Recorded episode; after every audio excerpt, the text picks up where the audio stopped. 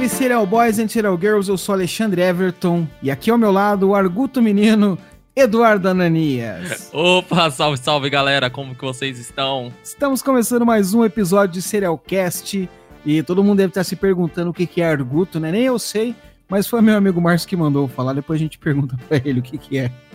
Hoje nós vamos falar sobre o caso de Eliane de Gramont, que é uma história triste, uma história dramática, e ninguém melhor do que ele para falar sobre histórias dramáticas, histórias tristes do que o meu amigo Márcio Coxa de Ferro, o famoso Márcio Caminhoneiro do podcast Estrada Sobrenatural. Seja bem-vindo ao nosso barraco, Marcião. Ô, meu amigo, eu que lhe agradeço aí pelo convite. Estou lisonjeado aí fazer parte aí desse serial cast que está crescendo cada dia mais aqui nos comentários entre as rodas de amigos aqui que têm aprendido a escutar podcast de qualidade. Espero eu fazer jus, espero eu fazer jus a essa participação, tanto quanto fez essa menina do último episódio, a Tupá Guerra, que deu para nós aí uma aula, uma verdadeira aula. Eu fiquei, inclusive, até intimidado de participar, que talvez eu não consiga uma participação tão brilhante quanto ela. Que isso, hoje você vai dar aula pra gente aqui também. Agora explica pra galera o que, que é arguto, Marcião. Tá todo mundo se perguntando o que, que é o arguto. Então, esse arguto, ele vem aí de um português aí antigo, e eu aprendi essa palavra lendo aqueles manualzinhos de como consertar rádio. Aí no Instituto Universal Brasileiro vinha assim, o arguto estudante que sempre está atento, aí eu fui procurar no dicionário arguto, quer dizer, rapaz atento que sempre procura conhecimento, buscar com avidez, e por aí eu adotei essa palavra bonita e eu trato todo mundo como arguto. Claro que aqueles que são os mais argutos, né? Olha! No nosso caso, o Edu, que é um menino que está sempre buscando conhecimento, o nosso Dr. Watson. Todos nós somos argutos. Esse episódio vai ficar maravilhoso, mas antes vamos para aquele recadinho que não faz mal para ninguém ou para quase ninguém. Bora lá! O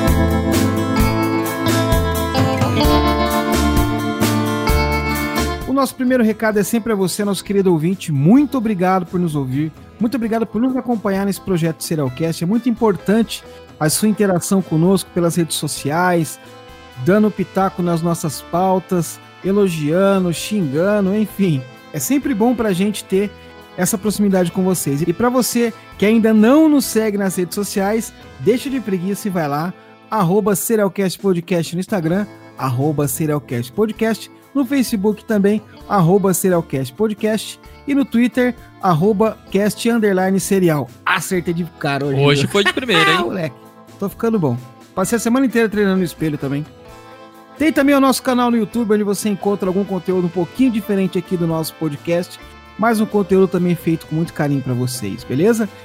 E agora a gente tem também aqui, né, Edu, umas dicas culturais. A gente vai passar alguns livros para vocês, Vamos dar uma dica de uma literatura legal relacionada ao tema. E hoje temos um livro muito legal que é relacionado ao tema de hoje. Qual que é esse livro, Edu? Fala pra gente. É isso aí, cara. A dica cultural de hoje do nosso livro. Ele tem muito a ver com o tema, cara. Vai ser bem legal. Ele se chama Mulheres que Correm com os Lobos. Mulheres que Correm com os Lobos, da escritora Clarissa Pincola Ster, né? Isso. E é um livro muito legal que ela traça um paralelo da maneira com que os lobos eram tratados na antiguidade e a maneira que as mulheres são tratadas hoje. Isso, obviamente, que numa maneira de uma parábola, né? É muito legal esse paralelo que ela traça nesse livro, porque ela consegue mostrar ali pontualmente como que a feminilidade uh, das mulheres ela vai sendo suprimida com, com o passar do tempo, né? Pela história. É muito interessante esse livro. Quem tiver interessado, como é que faz, Du? É só ir no link que vai estar na descrição, tanto no Spotify, no Anchor, qualquer agregador no link do nosso, do nosso podcast e do Instagram também. Vai ter o link também do Instagram. E a pessoa vai poder clicar nesse link e vai ser direcionado para o site da Amazon, cara. Isso, ela na Amazon tem o, a descrição do livro, lá a resenha, tudo legalzinho. Esse livro é muito legal, ele tem muito a ver com o tema que a gente vai falar hoje, que é sobre o universo feminino, de, de certa maneira. Sim, é isso aí. E também lembrar vocês da nossa plataforma de crowdfunding. Depois das aulas de inglês catupá, eu fiquei agora um britânico praticamente. É só você ir lá em www.apoia.se barra Serialcast Podcast e com uma ajuda a partir de cinco reais, você passa a ajudar o Serialcast a melhorar a sua estrutura, a melhorar a sua divulgação e a chegar em mais ouvidos. Vai ser bem legal pra gente e pra vocês também. E quem é nosso apoiador também tem, tem algumas recompensas, né, Du? Ganha uns mimos da gente aí. Fala pra gente o que, que é, Edu. É isso aí, cara. Ó, quem puder tá nos ajudando lá vai ser bem legal. Vai ter alguns mimos, né? Igual o Alexandre falou. Vai ter o livro aí que o Alexandre tá produzindo, cara. A primeira temporada Serial Cast. Vai ser bem legal. Vai fazer parte também do nosso grupo secreto do Telegram. E vai fazer parte das nossas lives, cara. Vai ser bem maneiro mesmo. É pra, lembrando, é para quem puder ajudar, vai ser legal. Mas para quem não puder, só vai lá no Instagram e segue a gente, cara. Já ajuda pra caramba, já, viu? Mostra pro vizinho, mostra pro amigo. É isso aí, compartilha. Compartilha que é Mostra legal. pro inimigo, se não gostar.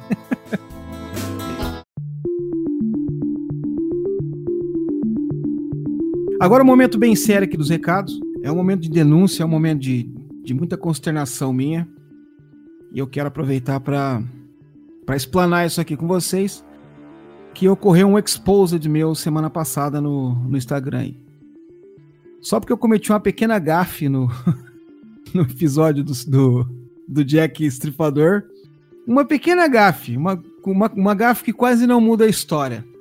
Eu vou colocar pra vocês aí, eu, eu- eu- eu até coloquei lá pro pessoal ver se alguém descobriu, ninguém descobriu, né? Chegaram próximo, mas não descobriram. Eu vou colocar pra vocês aqui um trecho da gafe que eu cometi. Vamos ver se vocês se ligam aí. E depois da, da prisão dele, ainda houveram outros crimes. Esse É ali, aí. hein? Quase não mudou a história, né, cara? Foi só um pequeno erro aí, mas não pega nada. Eu só dei um jeito de prender o, o Jack Stripador. Não sei de onde tirei isso, cara. São detalhes, detalhes. Não, o legal é que eu ouvi isso aí, eu já tinha colocado no ar, já tava no Spotify. Eu tava lavando louça e ouvindo o, o episódio de novo, né, pra dar uma conferidinha. Foi quando eu peguei essa gafe aí, quase quebrei um copo que eu deixei cair no chão.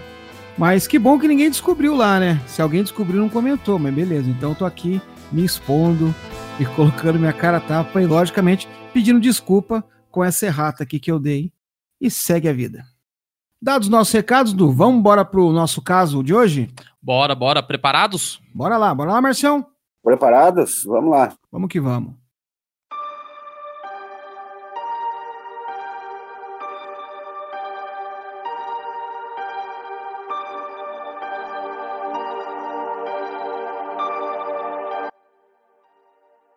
O caso de hoje que a gente vai falar é um caso que abalou o Brasil no começo dos anos 80. É um caso também que é muito interessante porque ele foi um caso que ele passou a criar um debate mais sério, mais voltado aqui na questão do feminicídio no país. Pelo fato de ser duas pessoas famosas, né? O, o Lindomar Castilho era um cantor muito famoso na época.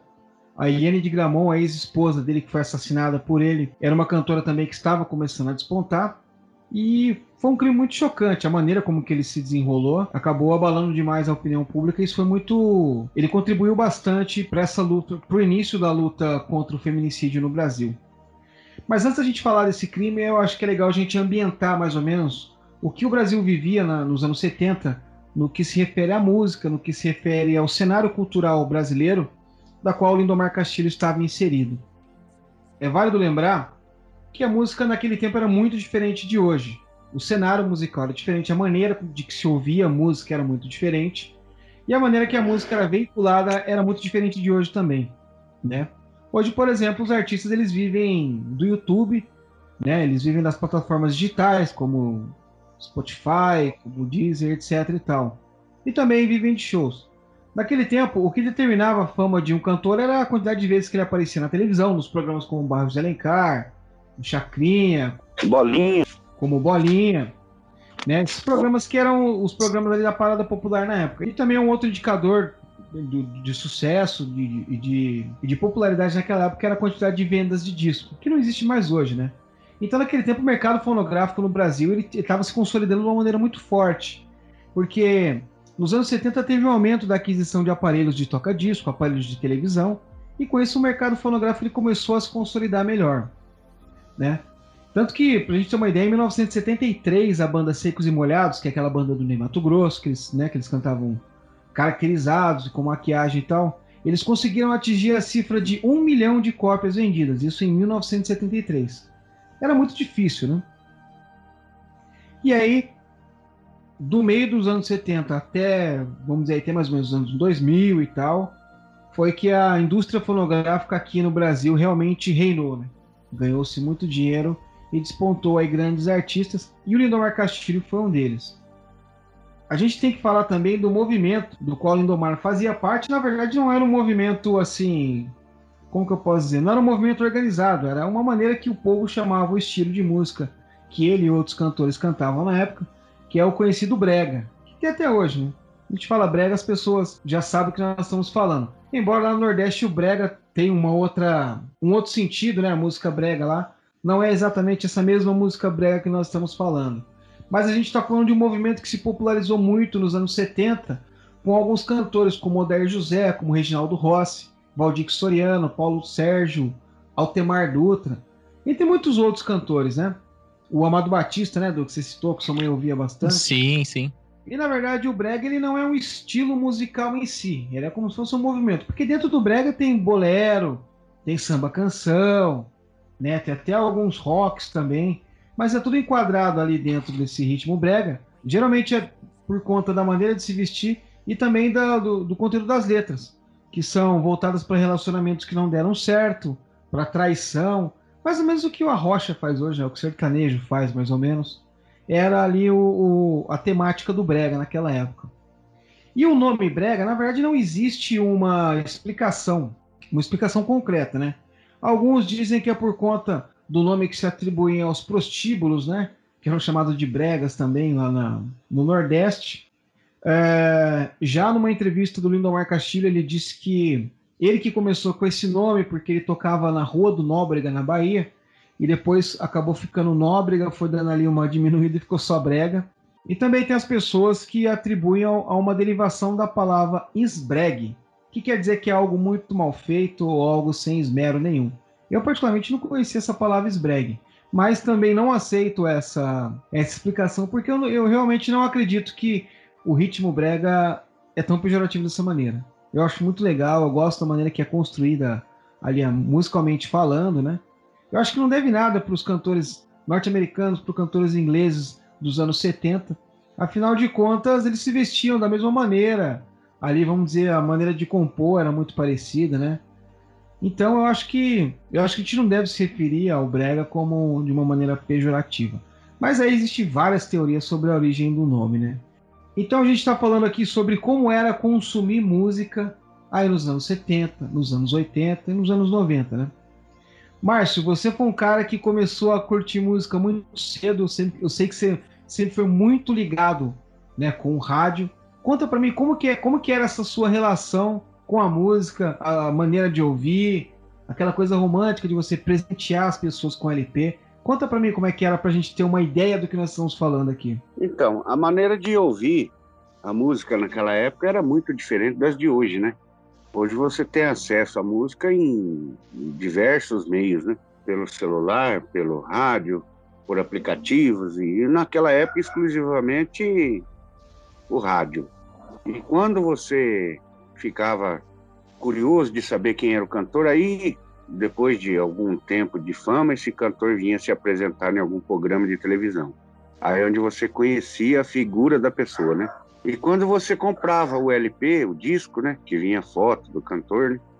Então, naquela época, a música ela conquistava o fã pela qualidade da voz, pela melodia, né? E diferente de hoje, que muitas vezes é o artista ele consegue o fã pela beleza, pela produção, por tudo, né? Os cantores eram, como se dizem, feios, né? Não, mas eles tinham que conquistar pela voz. Então, você imagina aqui, vamos fazer um exercício mental aqui para os nossos ouvintes que são um pouco mais jovens. Você também pode entrar nessa, nessa categoria, do, afinal de contas você tem 29, né? 27. 27. É. dois anos aí, você falar 29 Que você é louco, eu vou fazer 28. o Edu se enquadra nesse aí que eu vou falar. Imagina como que era para você ouvir uma música. Você tinha que ouvir o rádio. Que nem o Márcio falou, né? Primeiro ouvir o rádio. E aí depois você tinha que comprar o disco se você gostasse daquela música quisesse ouvir cada vez mais ela. E o disco era caro, cara. Eu não, eu não, não, vou, não, não vou saber fazer um parâmetro com o dinheiro de hoje. Mas eu lembro que era tipo assim, cara, na, na época que eu comecei a trabalhar, eu tinha uns 17, 18 anos, eu comprava um disco por mês. Então era meio carinho. também ganhava mal, era boy, né? né? Mas, e era assim, cara, o disco ele era um presente, as pessoas davam e tal. Né? Tinha todo um, um romantismo por, por trás disso, né? Como eu disse anteriormente. Então acontecia muito é, na época da adolescência, eu lembro na época do Guns N' Roses, que ele, eu ganhei de aniversário o Appetite for Destruction, Isso. o primeiro álbum deles. E era tipo assim, daí um amigo meu sabia que eu tinha, aí o cara ganhava uma grana e ele comprava o outro álbum deles, porque a gente ficava trocando e aquele disco rodava o bairro inteiro. Né? A gente pegava emprestado de outras também e gravava nas fitas e tal. Era uma coisa assim, bem comparado a hoje, assim, era bem rústica, né, cara? Então, a gente consegue imaginar mais ou menos o cenário que tinha naquela época. E o mercado fonográfico, ele editava as regras, ele dizia quem era famoso, quem não era, o que era sucesso, o que não era, né? Então, para essas pessoas um pouquinho mais novas, que não tiveram contato com esse tipo de tecnologia, é, vale a pena você fazer um exercício mental, dar uma olhada no YouTube como que é, porque é muito legal, cara, é muito legal. E talvez por, por todo esse trabalho que era necessário, acho que a música tinha um pouco mais de valor, né? Não era aquelas coisas de fazer uma música pra, pra durar seis meses. É claro que tinha muita porcaria também, sempre teve, não tem jeito, né? Mas as coisas boas se sobrepunham, né? Isso que era bem legal. Tô sendo muito saudosista aqui, mas é porque eu sou músico, eu gosto muito de música antiga, então eu tô puxando a sardinha pro meu lado aqui. Olha, ele tá fazendo um podcast de música aí, hein? Brincadeira.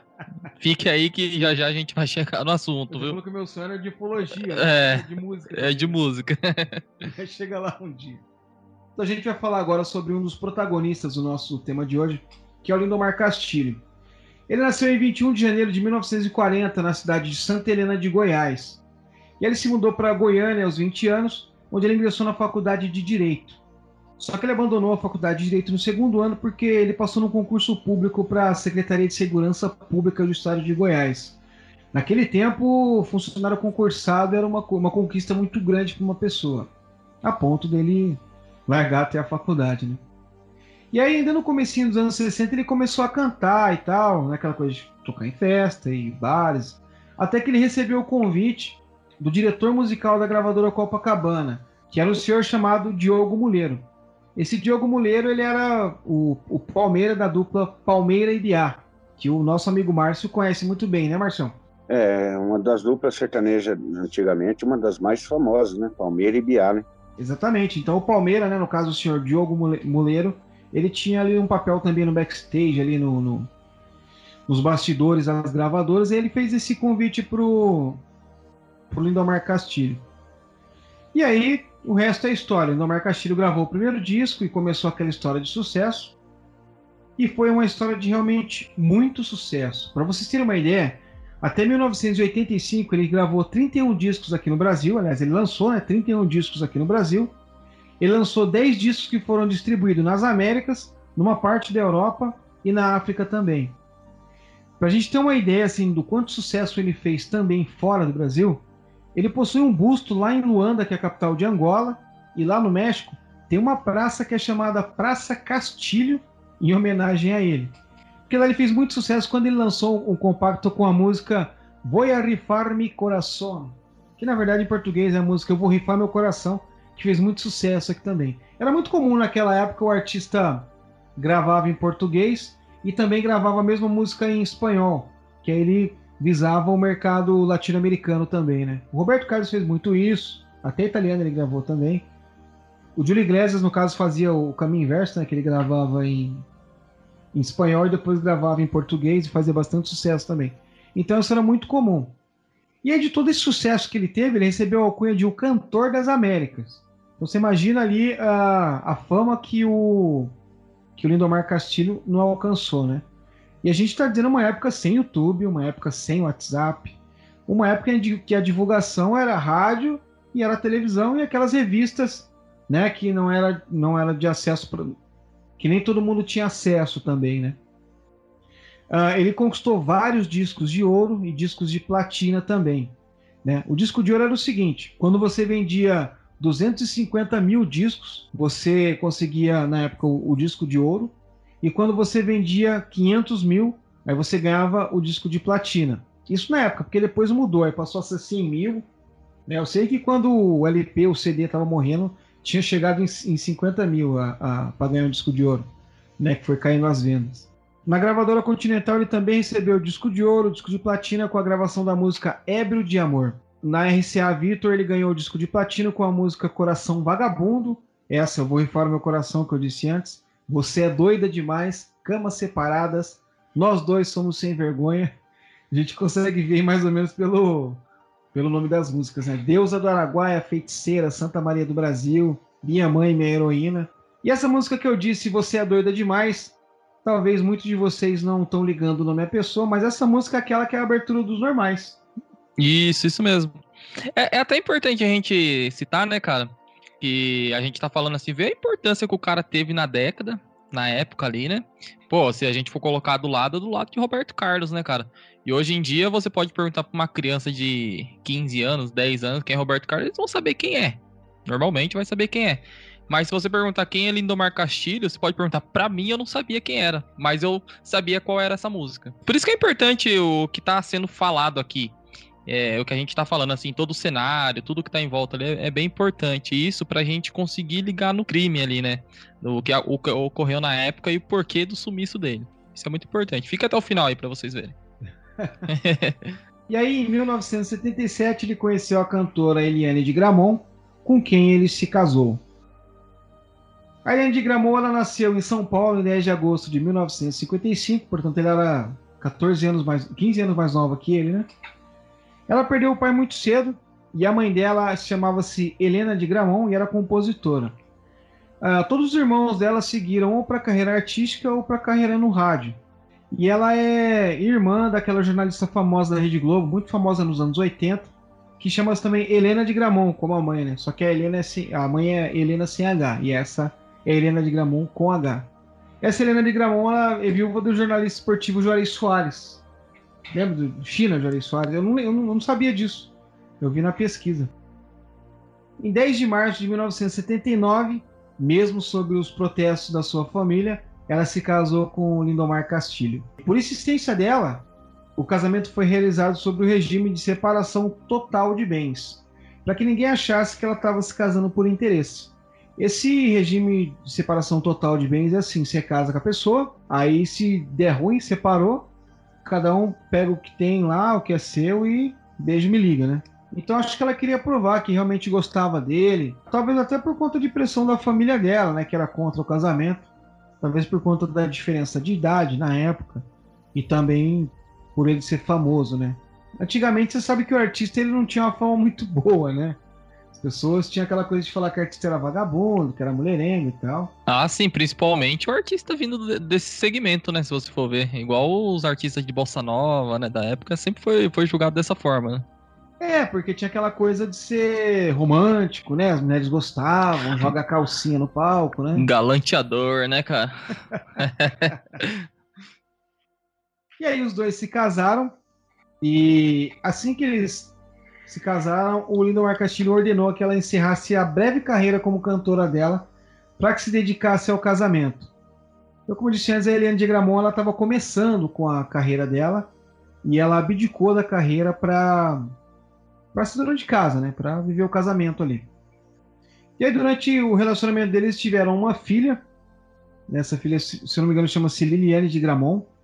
E só que aí o Lindomar Castilho passou a abusar do álcool e ele tinha muita crise de ciúme também, que causava alguns episódios de agressão. E aí eles ficavam naquela coisa lá, ele batia nela, eles separavam, voltavam.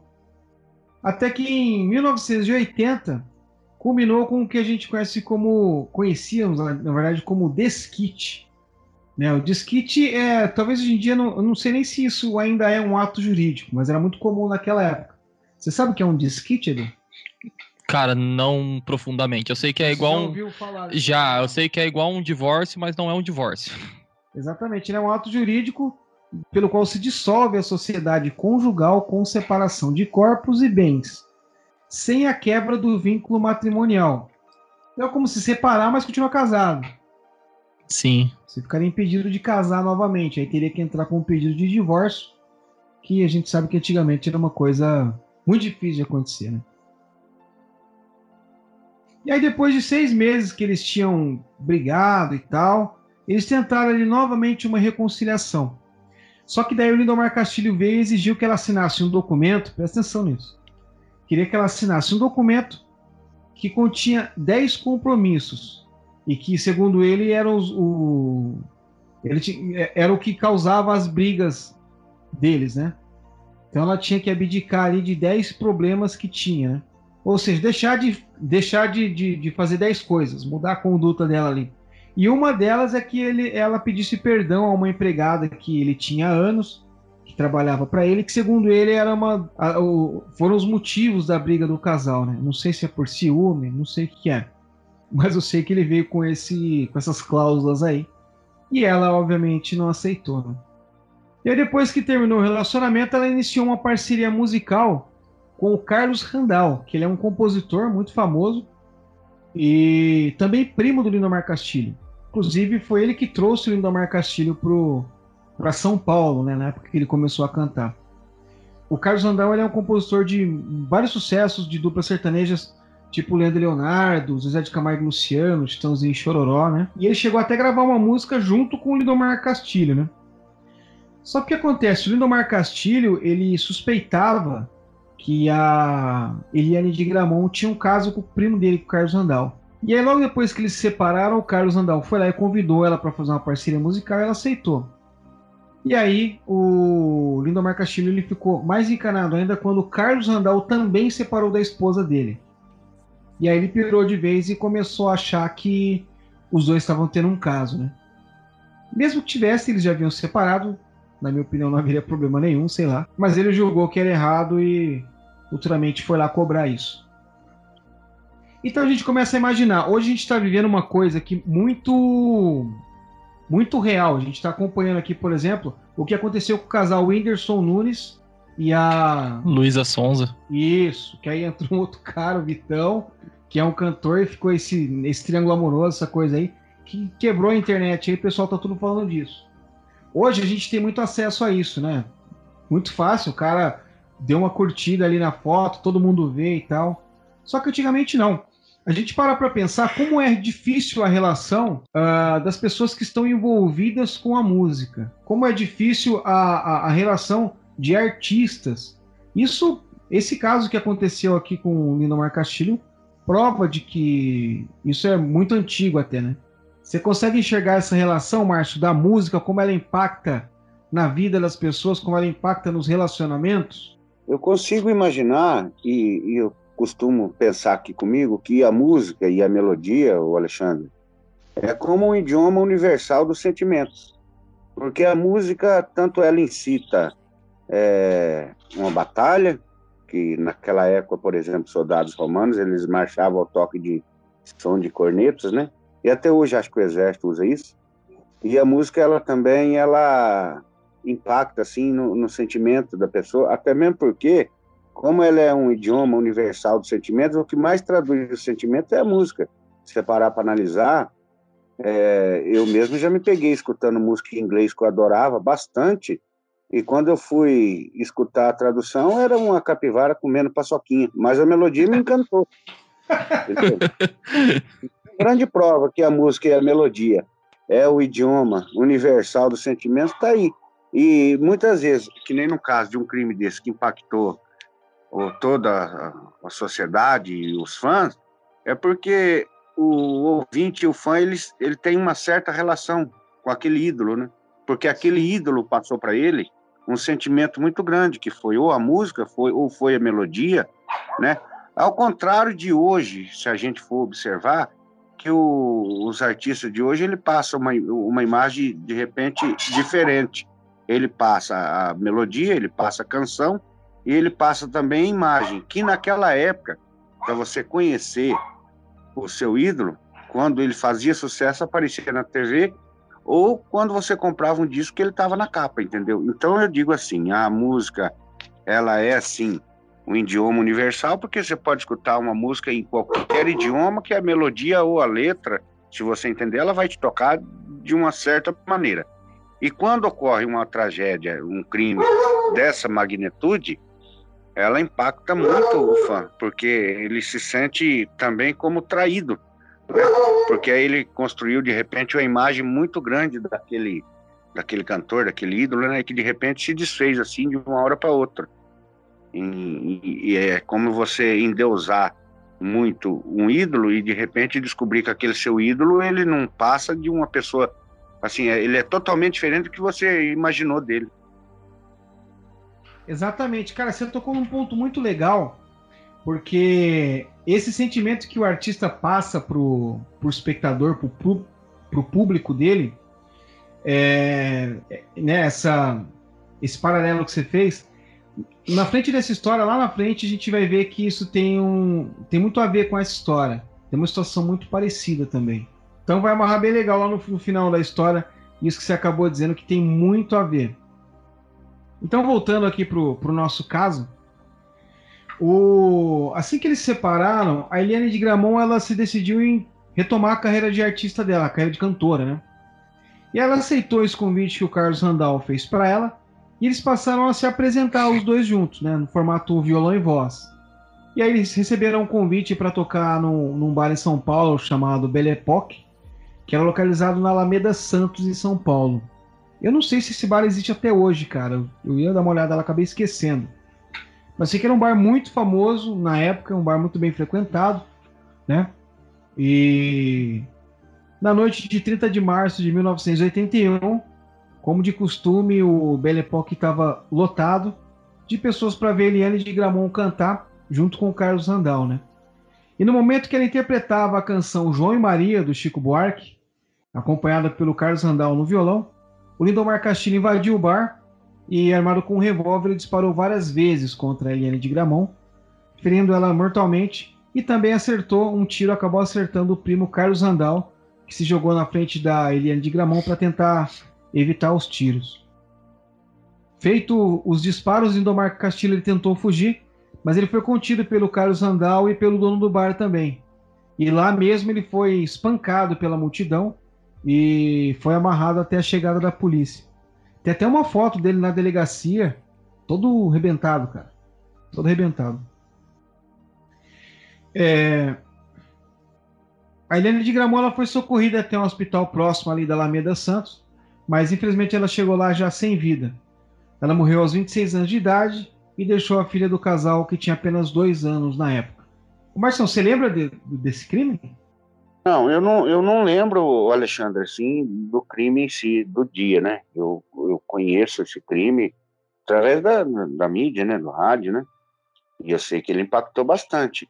Porque o, o estilo de música dele na época, e era muito tocado, e principalmente na, na pessoal que tinha a faixa etária mais assim daquela época, que curtia muito, então se entristeceu muito com essa notícia aí.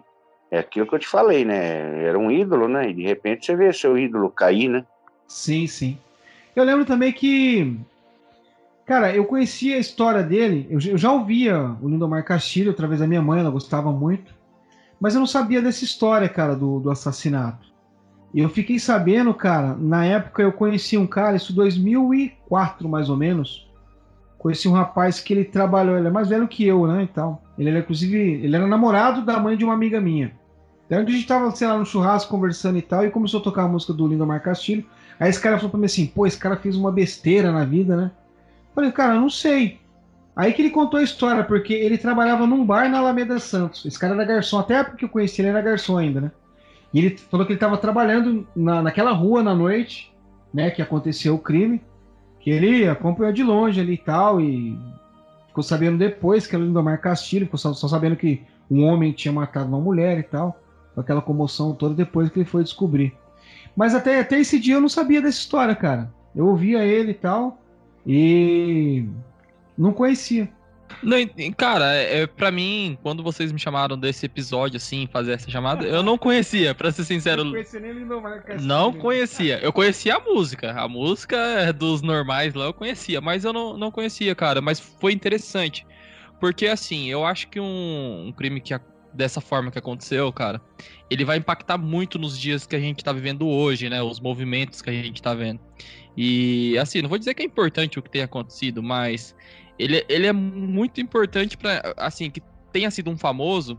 E é muito legal que ele tenha que estar tá na mídia, cara, hoje em dia, para colocar consciência na cabeça das pessoas do, da, dessa questão, né, É, ele foi um fator determinante aí na luta do feminismo. A gente vai ver a partir de agora porque a Eliane de Gramont era muito querida, cara, muito nova, né? E assim, foi aquela comoção toda no Brasil, né, cara? Um crime que, pô, ninguém espera, né? Cara, eu me lembro assim de uma repercussão muito parecida. Eu era muito criança, mas eu me lembro como se fosse hoje disso. De quando o Guilherme de Pádua matou a a filha da Glória Agora, Pérez, é, Daniele Pérez. Pérez. Né? Isso. Eu lembro que eu era criança, assim, criança mesmo, sei lá, uns 8, 9 anos. A minha irmã que tava ouvindo o rádio, ela me falou, pô, olha o que aconteceu e tal. E era uma coisa assim tão surreal que você pensa assim, pô, naquele tempo a gente tinha novela, né, cara? Tinha que assistir novela, era só o que tinha pra assistir. E dava 8 horas minha mãe mandava na televisão, então eu assistia só o que eu queria. Você ficava pensando, pô, cara, eu vi o cara na novela ontem. Os dois ali, né? Na cabeça não tinha que era gravado e tal, aquela coisa de criança, né? Cara, foi, foi tão impactante para mim que eu lembro como se fosse hoje. A gente sabe que as coisas que impactam bastante gravam na memória, né? Então, eu, quando eu tive escrevendo a pauta aqui, o roteiro e, pensando sobre, sobre esse caso, eu consegui fazer um paralelo mais ou menos, né? Porque em 81 eu tava nascendo, então, obviamente que não, não me lembro. Mas esse da Daniela Pérez, assim, foi, eu acho que foi muito parecido. E também eu lembro que na época acendeu também muito esse lance do, do direito à vida das mulheres, né, cara? Esse movimento que, que se iniciou, aliás, se fortaleceu após o, o crime contra a Eliane de Gramont.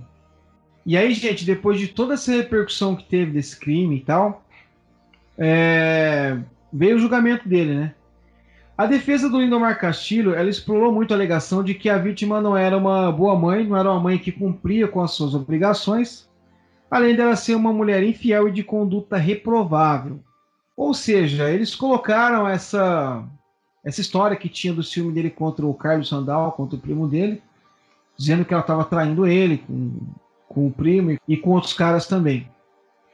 E aí, lá do lado de fora do tribunal, várias mulheres se reuniram lá e começaram a protestar pelo direito à vida das mulheres. E aos pouquinhos foi juntando aquele monte de gente e tal.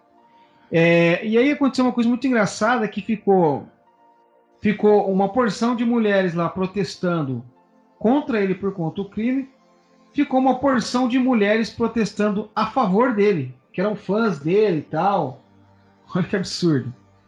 E o que é mais escroto ainda nessa história, aos poucos foi se juntando uma série de homens lá fora do, do, do tribunal e começou a provocar aquelas mulheres. Segundo o argumento deles, foi uma coisa é, legal que ele fez por conta de ser um crime em defesa da honra, da honra masculina. Né? Tipo, ele dizia que foi traído, os caras, ah, então foi traído, beleza, pode matar e tal para defender tua honra.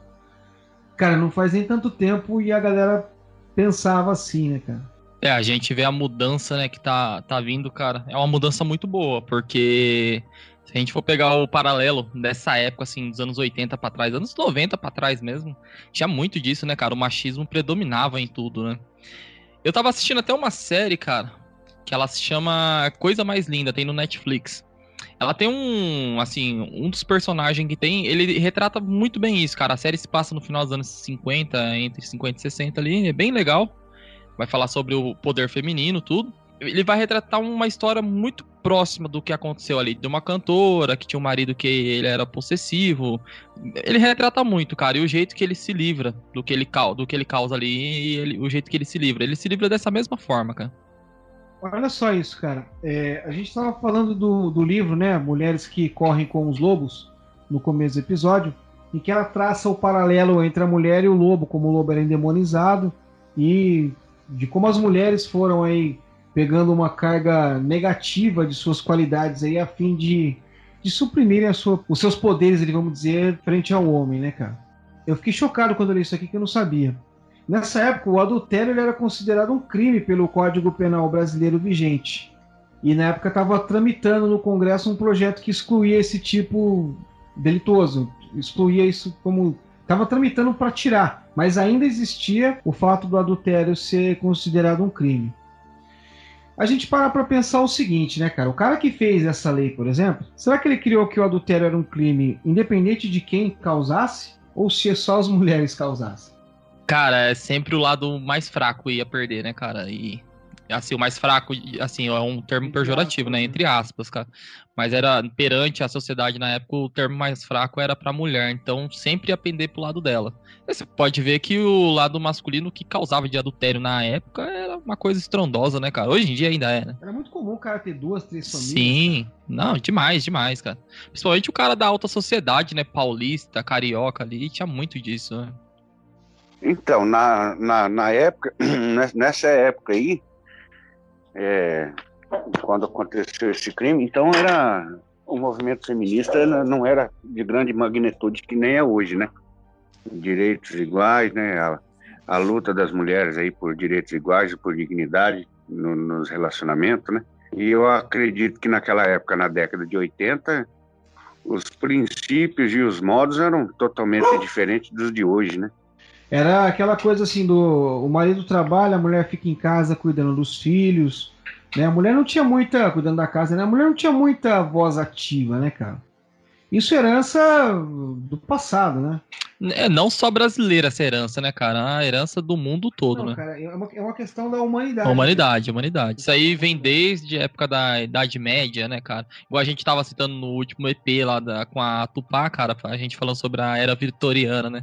É, descreve Sim, é. totalmente isso que a gente tá falando agora. Uma vez eu vi uma, uma, uma feminista falando.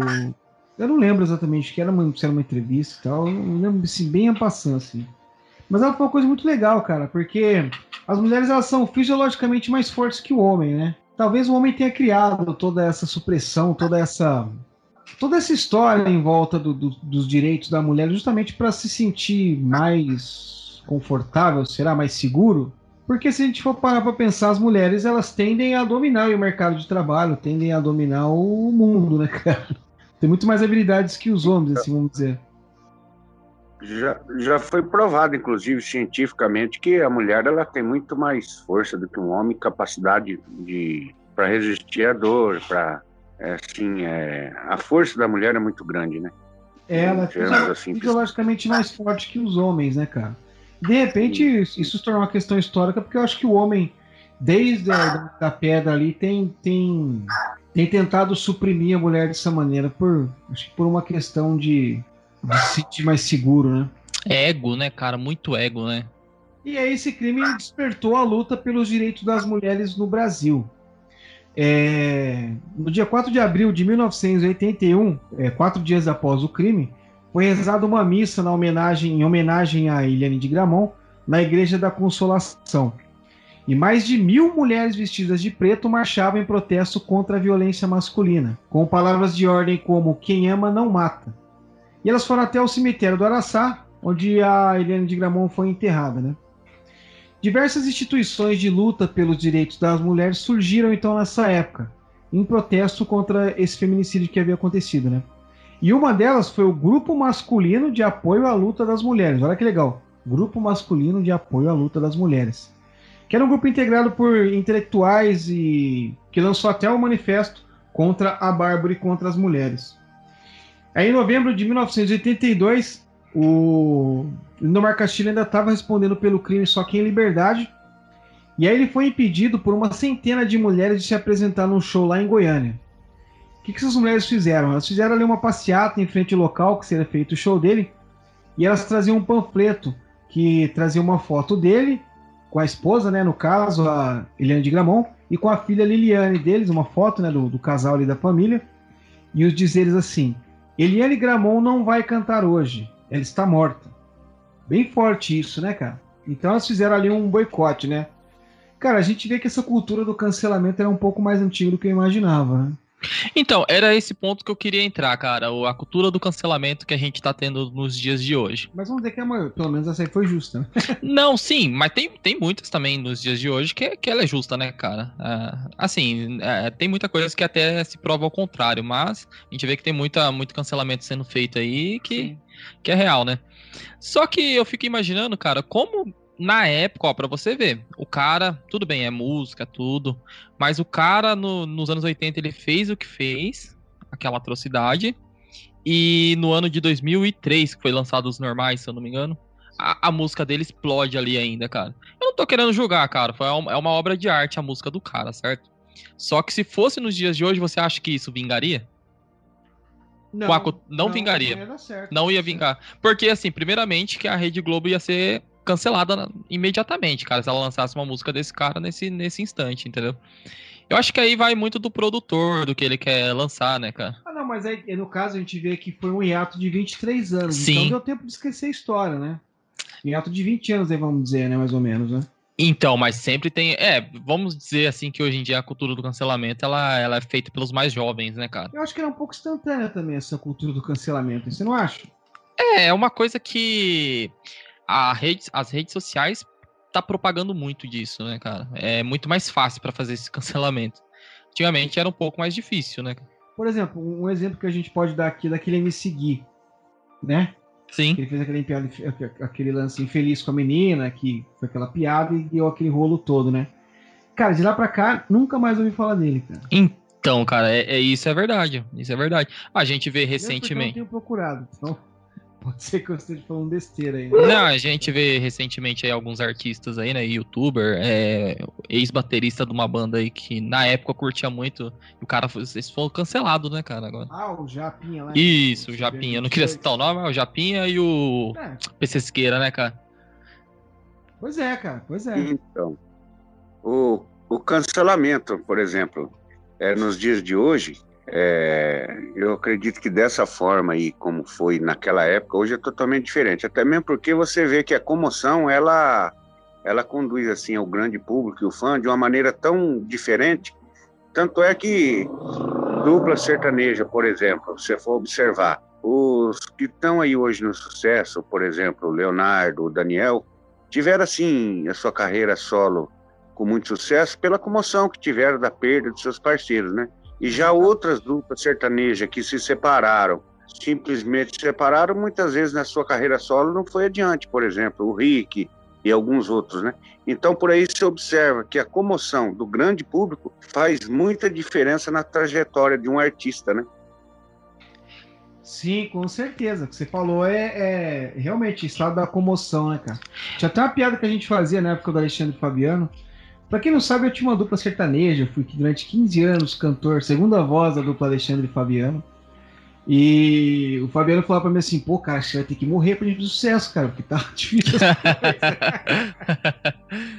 Então, e a maioria desses crimes passionais aí, que hora ou outra tá vendo, é motivado pelo ego, né? A pessoa, ela se sente assim num, num patamar tão alto, seu ego de repente tá tão, tão alto que um, uma ocasião, por exemplo, de um- uma traição ou de uma falsidade, então ocasiona-se esses crimes aí, né? Porque eu acho que o próprio ser humano, eu acredito que ele ainda não está totalmente preparado para lidar com seus sentimentos, assim, na, na concepção da palavra, assim, sabe? Ele não está tão preparado. Tanto é que a gente sempre vê crimes aí envolvendo é, cantor, atores, né? Que nem o menino aí, o Eduardo acabou de citar aí, o- aquele ator da Globo que matou a menina lá, filha da Glória Pérez. A gente sempre vê isso. Então esses crimes passionais, eu acho que ele está muito ligado assim ao ego da pessoa, sabe? E é muito triste, né? Porque o ser humano ele tinha que fazer uma preparação assim espiritual quando ele atinge assim um certo nível, onde ele consegue ser um formador de opiniões, um, um- uma pessoa influente, né? Em qualquer quesito que seja, né? Na sociedade ou artístico, né? Eu acho que ele tinha que ter um prepa- preparo psicológico assim, procurar um uma estrutura psicológica para lidar com aquilo. Que muitas vezes a pessoa chega num auge de sucesso tão grande que ele não consegue lidar com aquilo, ele acha que ele estando naquele patamar, ele não pode ser traído, ele não pode ser roubado, ele não pode, mas ele é um ser humano comum igual a qualquer outro. E de repente, por estar tão envolvido num mundo tão cheio de glamour, ele talvez não esteja tão preparado psicologicamente para enfrentar o problema que um cidadão comum, uma pessoa comum, enfrenta todo dia, entendeu? Exatamente. E eu acho também que na hora que o cara demonstra esse lado humano normal dele, também é, acaba decepcionando as pessoas, né, cara? Mas aí voltando aqui então para a repercussão do crime que ocorreu contra a Liliane de Gramont, é, teve toda essa teve toda essa repercussão em volta do, do crime, né? E daí em 1984 foi quando teve o julgamento mesmo, né? Ficou se arrastando durante esse tempo todo. Ele estava em liberdade ainda, né? Liberdade condicional, no caso, né? Acho que é habeas corpus, né? Quando a pessoa fica de boa ali, né? E aí então ele foi condenado a 12 anos de reclusão. Ele cumpriu seis anos no regime semiaberto e foi colocado em liberdade em 1996. É, e dentro nesse período que ele ficou preso, é, em 1985 ele gravou um disco chamado Muralhas da Solidão, dentro de uma penitenciária lá em Goiânia. E também no período que ele estava preso, ele dava, ele passou a dar aula de música e de violão para outros detentos também. Esse disco Muralhas da Solidão fez um sucesso danado na época, né, Márcio? É, é da Sepaigo, né? Complexo Penitenciário de Goiás, né, da Sepaigo. E foi essa música dele que eu me tornei mais fã dele. Porque na época, isso em 86, não vou me lembrar direito, 87, eu, na época ainda era coroinha, e eu acompanhava o pessoal da pastoral carcerária, né, que eles iam fazer atendimento, assistência ao pessoal encarcerado, né? Eu, claro, não podia entrar nos presídios devido a ser de menor, né? Mas eu chegava até bem perto ali, né? E consegui escutar. Naquela época foi um grande sucesso essa música e era motivo dos, dos, dos cárceres que estavam por ali é, se identificar muito com aquela música. Essa música Muralhas da Solidão, onde fala na música um prisioneiro aclamando por sua mãe, né? E foi aonde que eu conheci, na verdade, e virei fã do artista em si, né? Muralhas da Solidão. Essa música ela tocou muito, porque até na, nessa época eu trabalhava no mercado aqui em Londrina e na parte de eletro tinha assim várias é, toca-discos, né, para vender e essa música tocava o dia inteiro, o dia inteiro essa música devido ao sucesso que foi essa música. Ele, apesar de ter gravado lá dentro da Sepaigo essa música, que vendeu bastante disco, sim, foi um sucesso, mas eu acho que esse acabou sendo o último dele, viu? O último sucesso dele. Ele, atualmente, ele encerrou a carreira dele mesmo. Ele falou que ele não canta mais. É, ele tentou, acho que ele, ele regravou um disco, aliás, ele gravou um disco em 2000, se não me engano, 2002, mas não deu muito certo. Grava, as gravadoras às vezes relançam o material dele, aquela coisa de catálogo e tal. Mas ele hoje vive uma vida tranquila lá no, no, na cidade dele, né, Santa Helena de Goiás. Eu conheço Santa Helena de Goiás e tive a oportunidade de ver ele lá nessa cidade, ele andando pela cidade lá. E, ele, ele é bem querido lá na, na, cidade, né? Porque ele, como ser humano, ele não imagino que não seja uma pessoa assim sabe? Tudo que falam dele, né? Ele tem, assim, o seu certo carisma, né? Isso aí foi uma fatalidade que aconteceu e eu acho que ele deve ter se arrependido demais. Mas pelo que eu tenho conversado, que, em ocasiões que eu já fui nessa cidade dele, ele é uma pessoa muito querida lá. Sim. Ele alegou na época que ele matou porque ele amava demais ela, né? Ele matou por amor.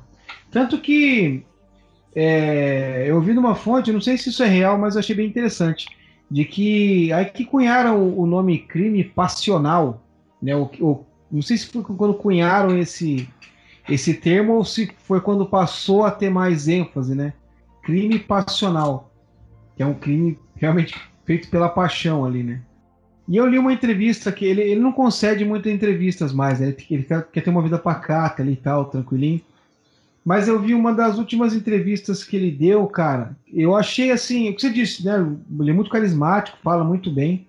Ele se demonstra sempre, ele fala que tá muito arrependido e tal. É, eu imagino que ele, qualquer ser humano se arrepende, né? De uma brutalidade desse tamanho aí, né?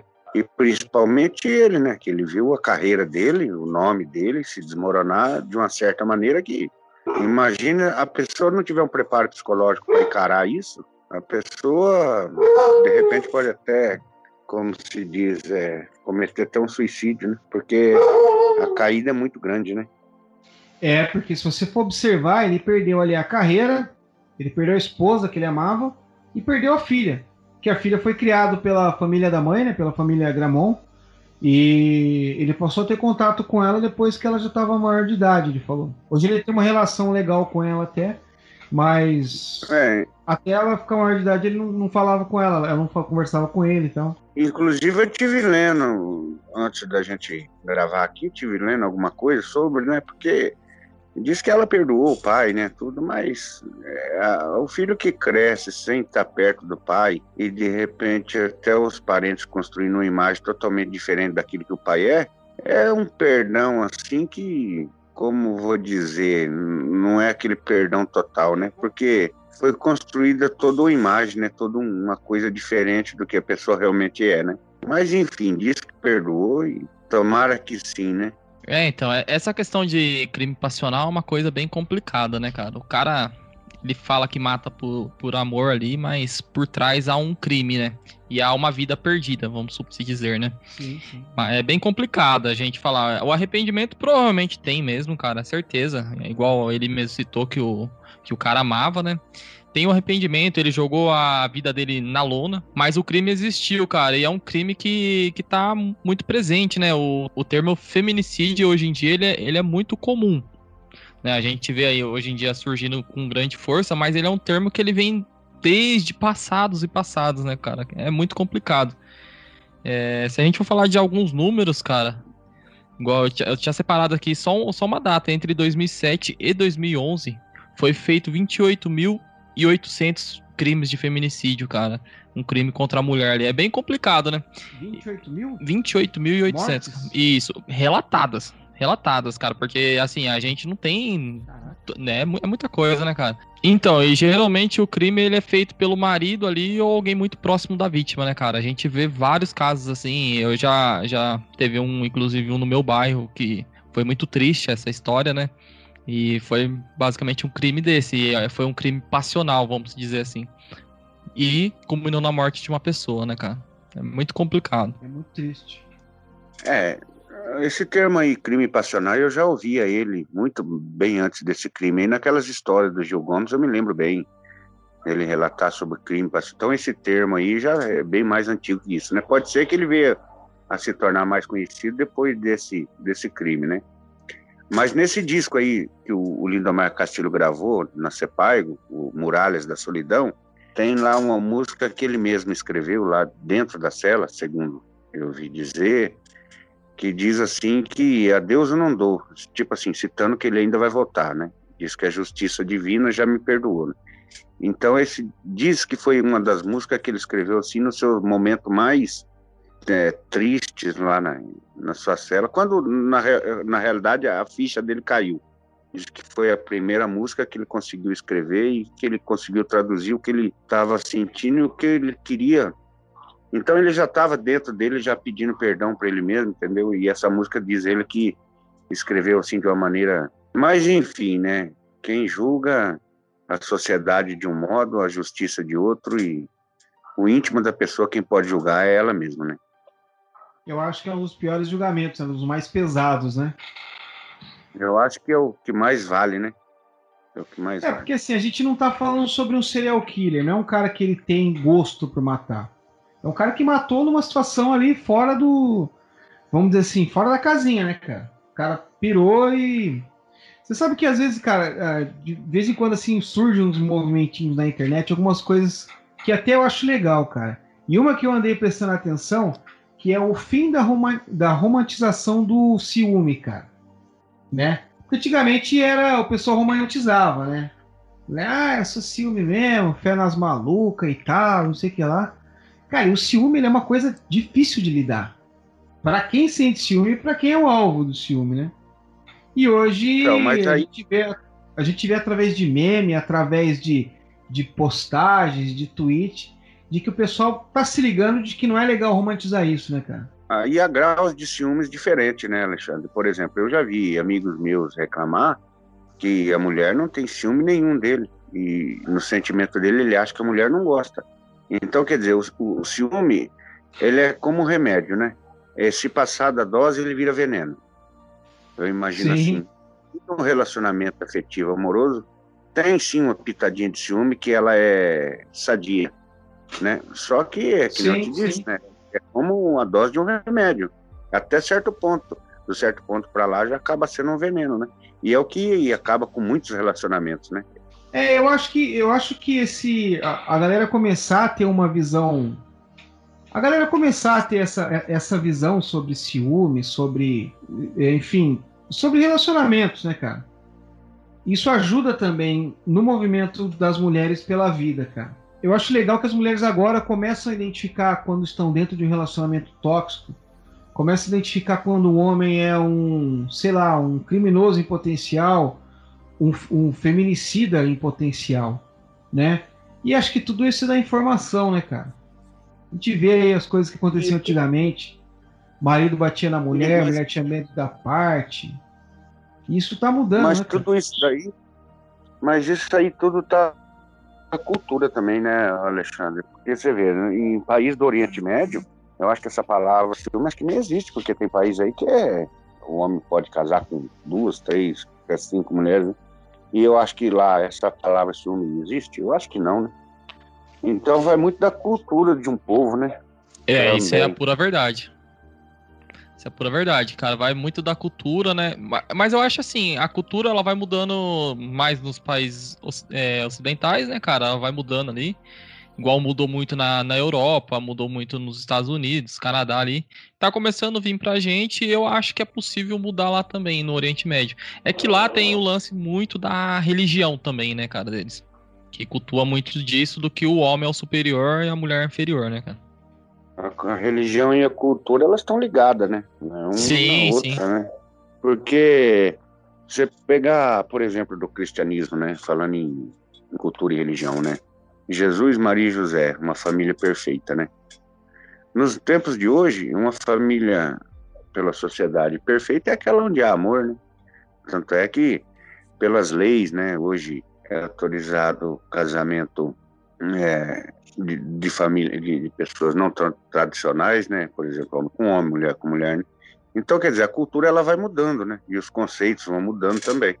E eu acho que isso tudo é muito sadio para uma sociedade evoluir em termos assim efetivos, amorosos, sociais, né? É uma maneira que a sociedade vai crescendo de maneira correta e sadia, né? Porque o ser humano na sua integridade, ele tem que ser feliz, ele tem que buscar o melhor, e, e para ele ser feliz buscar o melhor, ele tem que viver dentro de um contexto que ele acha que ele está bem, né? Porque se a sociedade ou a cultura ou a religião impor para ele que ele tem que viver de certa maneira e deixar de não gostar, não seguir as coisas que ele gosta, essa pessoa vai ser feliz a vida inteira, né? Então, os nossos costumes aqui no nosso país, né, no nosso é, a família tradicional, os relacionamentos são totalmente diferentes, que nem estava dizendo, em, em, outros países, né? Então, quer dizer, os conceitos são outros, né? Exatamente, exatamente. E, de uma certa maneira, a, a Eliane de Gramont acabou se tornando um mártir aí na história da... na luta pela vida das mulheres aqui no Brasil e no mundo também, né? Com certeza, cara, com certeza. É um mártir, é, é uma pessoa que é muito importante pro movimento, né? E acho legal a gente resgatar isso também, né? Talvez muita, muita menina hoje aí que está na, na, né, à frente dessa luta, à frente dessa batalha pelos direitos das mulheres, talvez nem conheça a história, né? Quem sabe fica conhecendo através da gente aqui do podcast. Isso. Cara, eu, eu achei muito interessante esse episódio, né? É, é, é, bem legal esse episódio, porque assim, a gente não tá falando de serial killer, igual vocês falaram, né? A gente tá falando de serial killer. A gente tá falando de um crime que aconteceu ali que culminou no movimento. O que eu mais gostei desse episódio, sim, é o movimento, é, é o fato da gente estar tá falando sobre o movimento feminista e culminando no feminicídio, cara, que é uma coisa que tá muito em alta, que tem que estar tá em alta mesmo, tem que estar tá divulgando isso aí, né? Tem que estar tá sendo divulgado e, e cada vez mais chegando para as meninas que estão ali, cara, crescendo. Não só meninas, mas também os homens, cara, porque a gente vive uma sociedade de duas mãos, né, cara? Vamos dizer assim, a gente tem, tem os dois lados. Então cada um tem que respeitar um ao outro, cara. O feminicídio ele não parte só de, de uma morte, mas ele parte também de um xingamento que você faz contra uma mulher, cara. Hoje mesmo culminou, eu tava vendo um vídeo, eu acho que você também deve ter visto esse vídeo, Alexandre. Do cara numa sorveteria. Ah, vi. Pô, mano, que vídeo escroto, a cara. momento, acho que todos os ouvintes já devem ter ouvido. Isso, a gente vai tá, a gente vai estar tá lançando aí no domingo, mas provavelmente todo mundo já deve ter visto. Cara, é ridículo o que o cara faz, mano. É um, é um ato grotesco, sabe? Assim, é um ato muito ridículo que ele faz ali. E eu acho assim, o ato de feminicídio, ele não tá só na morte, ele tá nesse ponto também, cara. A partir do momento que você parte pra uma agressão verbal, física ali, você já tá. Contra uma mulher, né? Ou contra um homem também. É que o machão lá, cara, queria um machão desse vir aqui pra. Gente, Não, é nossa, porra. falei Ele só caras, faz eu isso que é falei- uma mulher, cara. Eu falei pros caras no boteco da quebrada, acho que eles têm Não tem, não né? tem, não tem, cara. Mas assim, eu acho que foi muito importante isso que a gente tá passando pros nossos ouvintes, porque Serialcast também não é só serial killers, mas a gente passa um pouquinho de informações legais aí, né? E o lado bom disso tudo, que as mulheres ganhando cada vez mais voz, né? Com Ela certeza. lá- começaram lá devagarzinho o movimento, e esse crime não que seja uma coisa boa, mas serviu para para enaltecer mais ainda a voz das mulheres, né? Que merecem, devem lutar e eu apoio totalmente, sabe? A, a, a mulher ser tratada com igualdade na sua plenitude, né? Como um ser, inclusive, até superior ao homem em questões muito diversas, né? Eu fico feliz de saber que a gente está progredindo para isso, baseado nessa luta que as mulheres estão travando aí, dia após dias, né? É isso aí, gente. Então, esse foi o caso da Eliane de Gramont. Um caso muito triste, né? Uma história muito dramática, mas que ajudou aí a, a disseminar um pouco da, do movimento contra o feminicídio, do movimento pela vida das mulheres, né? A luta pela vida das mulheres no Brasil. Acho que tem que avançar muito ainda, mas é, acabou sendo um degrau que foi alcançado por essas mulheres que lutam por isso. Du, muito obrigado. Marcião, muito obrigado, sem palavras pela sua participação. Você sabe que eu adoro ter você no, no, no Serialcast. E o Marcião, ele é. Ele é um pé de coelho pra gente, hein, cara? Ô! Toda vez que ele participa, dá bom o, o, o resultado dele. Sim, sim. Não, vai ficar muito bom, cara. Vai ficar muito legal mesmo. Cara, eu também só tenho a agradecer de estar aqui, de estar falando pra vocês. Né? Lembrando mais uma vez, quem não nos segue nas nossas redes sociais, dá uma corridinha lá no arroba Serialcast Podcast, segue a gente, vai ser bem legal, a gente tá sempre postando os conteúdos. E continua ouvindo o nosso podcast também. Isso aí. Para você que ainda não conhece o podcast do Márcio, procura aí no seu agregador preferido Estrada Sobrenatural, que você vai se surpreender. Procura lá depois e fala. Cara, é muito legal, muito legal. O Márcio sabe que eu sou fã de carteirinha.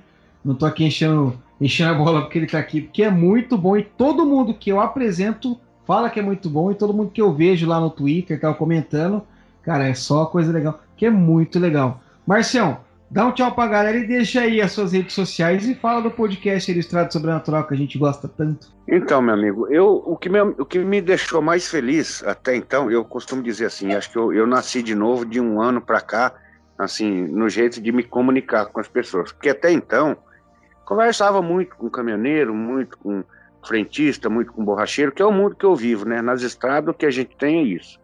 Aí, através do, do grupo lá do Hangar 18, onde a gente faz parte, que eu fiz essa amizade, e despretensiosamente contei um caos, onde o Celésio, com seu talento todo, conseguiu editar, e ficou muito bom, e, e os nossos amigos lá do, do grupo do Hangar 18 tô incentivando, e até que, por fim, a gente criou aquele podcast. O Celésio, naquela naquele jeito pacato dele, ele tem me ensinado, me ensinado muito e eu agradeço a ele de ter me dado essa oportunidade de ter um podcast, de contar histórias, histórias essas que estavam guardadas, entendeu? Porque eu, eu não me interessava em contar, assim, porque é um mundo que eu vivo, todo mundo já conhecia. Aí, a partir do momento que eu comecei a contar no podcast para o pessoal do grupo, hoje eu me sinto assim um, um verdadeiro contador de causas, que o pessoal tem gostado. Então estavam guardadas essas histórias e eu estou contando aí aos poucos, cada 15 dias sai um episódio. O Celésio com a sua com o seu talento lá, editando pra gente lá, e estamos aí caminhando aí, contando, fazendo amizade principalmente. Amizade esta que eu tenho com vocês aí, e esse prazer de participar desse seu podcast, que é muito bom, e sou fã de carteirinha, e de muitos outros aí que a gente vem acompanhando. Eu desejo a vocês aí toda a sorte do mundo, e claro que, que precisar, a gente estamos aqui. Minha humilde colaboração de um simples caminhoneiro que anda muito, que conta muito, que fala demais, Eu sou totalmente contrário ao Celésio, o menino que edita lá, que ele não fala nada, mas é mestre nas artes aí de, de editar. E, e é, é o contrário de mim, que eu não entendo nada disso e falo mais que a boca. Tem hora que eu enjoo de eu mesmo estar falando. mas muito obrigado aí, meus amigos. Tudo de bom. Aí, precisando, a gente tá aqui. Forte abraço para todo mundo. Ouvintes aí do Serialcast, Alexandre, Everton, o Eduardo Ananias, foi um prazer demais participar. E muito obrigado, gente. Valeu, Marcião. Muito bom.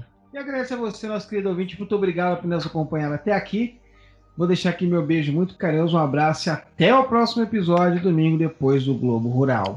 Ah, e não esquece de ouvir o Estrada Sobrenatural, que é muito bom, cara. Isso aí. Valeu!